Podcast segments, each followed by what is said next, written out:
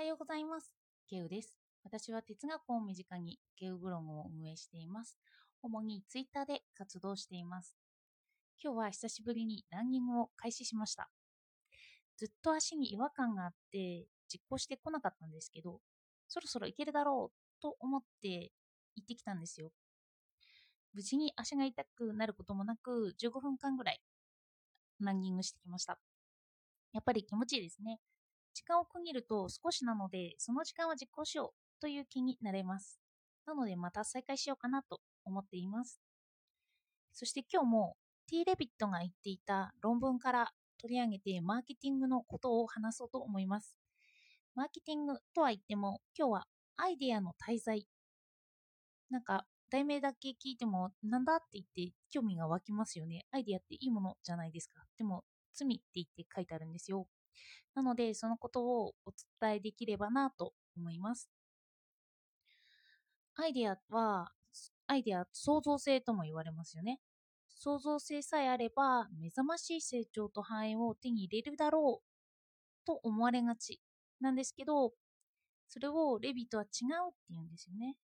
それを例で説明すると、タイプの異なる2人の画家を想像します。絵描きさんですね。一人は素晴らしい絵の構想をとうとうと語るんですけど、決して筆を取ろうとしない人。そしてもう一人は、その同じ構想を一つしか言わないんですけど、形にする人なんですよ。そして、そのもう一人の形にする人が素晴らしい画家さんだって言ってレビットは言うんですよね。これが何を意味するのかというと、アイデアを形にするのが難しいという点なんです。もう一人の絵を実際に描く画家さんは構想一つしか持っていなくてもそれを実行しようとしている。一つのアイデアを持っているだけで形にできたとすればその人は画家として認められます。生むことって結構難しいんですよね。なので今の時代はアイデアを具現化する営みのイノベーションが叫ばれているそうです。実行に移す方をイノベーションっていうらしいんですよね。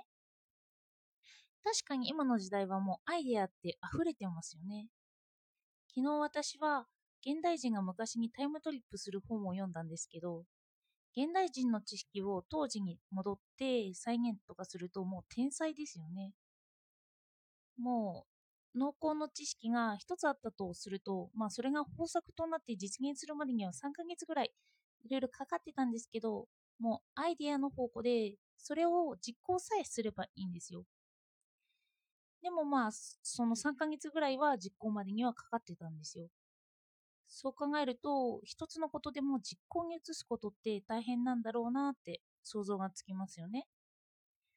あの、畑を手で耕すところからやっていて、そういうのもとても大変そうでした。そうなると、自分にも当てはめてみますよね。私は教える立場になるのならそのことに詳しくなって実践的な知識をつけてから語りないな語りたいなとも思ってるんですけどそういう実践的な知識を語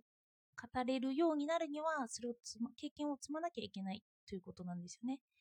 でも私は結構知識不足だなととても感じています。そして数ヶ月かからなくても実行に移せる大変なこともありますよね。例えば私は約1年かもそれよりもっと前なんですけど短時間勤務が終わるかもしれないとなった時があるんですよ。子供が3歳まで短時間勤務でいいよって言ってそれ以降はダメだよって言われてた時期があったんですよね。今もまだ短時間勤務なんですけど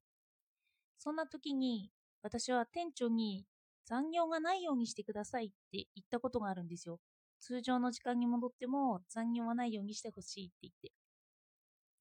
今なら普通に言えることなんですけど、当時はそれを言うことにずっと葛藤していました。出世コースはなくなるだろうなと思っていて、言うのがすごい怖かったんですよね。その当時言えたから、まあ今のこんな心持ちが持てるようになっているんだろうなとは思いますけど、初めてそれを言うときは本当に怖いなって思ってたんですよ。そして今でも時々、あの新入社員とか若い子たち若い子たちって言っちゃいけないんですけど、あの出世に燃える人からは変な先輩と思われてるんだろうなって結構思います。これって両方の面がありますよね。私は主戦興味がないからといってきちんとした仕事をしなければ企業にとってはいらない存在にもなってしまうんですよね。あななので一応私は接客は丁寧にしてるし当たり前ですけど規則には従っています。この二面性を考えていくとするとこんな考えに至るのかなって思いました。レビットはパーキンソンの法則には欠点があると言って語っているんですよ。パーキンソンの法則を説明します。これは簡単に言うと、大きな冷蔵庫であってもいっぱいになるまで詰めるというような比喩に収束します。お金があったらお金があるだけ使う。枠があったら枠いっぱいに使う。これを企業で言うと、時給で雇われている場合、その時間で精一杯動こうとする。そんなパーキンソンの法則を使って批判をするコンサルティングの人に対して、またレビットは批判をするということなんですよね。これは一つのアイデアに対して、そういう実行できる土台が必要だから人がいっぱいになるんだということなんです。大きな冷蔵庫であってもいろんな料理を作ろうとするからその中に材料をたくさん詰め込めるんだよというような批判ですよね。私は役人はお金があるだあればあれだけ使おうとしてそれを仕事にするというのを金持ち父さん貧乏父さんでも聞きましたの政府はお金を使うだけ使おうとはしてその反対にお金を稼ぐ人はそうのお金をどうやったら少なくなるのかというのを考えるって言ってまあ、例えば役人の数は仕事の量とは無関係に増え続けるということで、あの、パーキンソンの法則は説明されてはいるんですよ。もう一度法則を振り返ると、パーキンソンの法則には2つあって、仕事の量は感染のために与えられた時間をすべて満たすまで膨張するというのが1つ。そして2つ目が、支出の額は収入の額に達するまで膨張する。という、この2つが、まあ、パーキンソンの法則の基本なんですよね。私は会社員なのでこれをよく実感するんですけどの私の会社では繁忙期と閑散期があって閑散期はクリーンリネスや教育に当てたりはしてるんですよおそらくレビットが言うにはアイデアを実行するための期間に当てられるということなのかなと思いましたただその内容にはよると思いますあのずっとクリーンリネスだけしていくとほんと小さなところも言ったりするんですよね。でもまあそこまではやる必要あるのかななんていうこともちょっと思ったりもするので多分両方のバランスが必要になってきたりするんだろうなって思います。まあ教育とかそのまあその人が辞めないを前提としてなんですけどそういうのならどんどん力を入れるということですよね。ただその人が辞めてしまっても教える指導力が身につけばいいというふうにも考えられますけど。あの発想が豊かな人材を育てたとしても、まあ、それを実現できる土台がなければ、企業になければそれを実現できないということを言っているらしいです。こう聞くと本当にマーケティングは実践的だなと感じます。そして私はちゃんと実行できているのか、なんかアイデアだけになってないかと言ってその度ごとに自分を振り返りたいなって思いました。では今日はアイデアの滞在について話しました。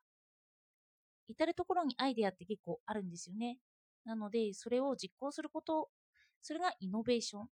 というらしいので、まあ、それを意識したいなと思いました。では、今日もお聴きいただいてありがとうございました。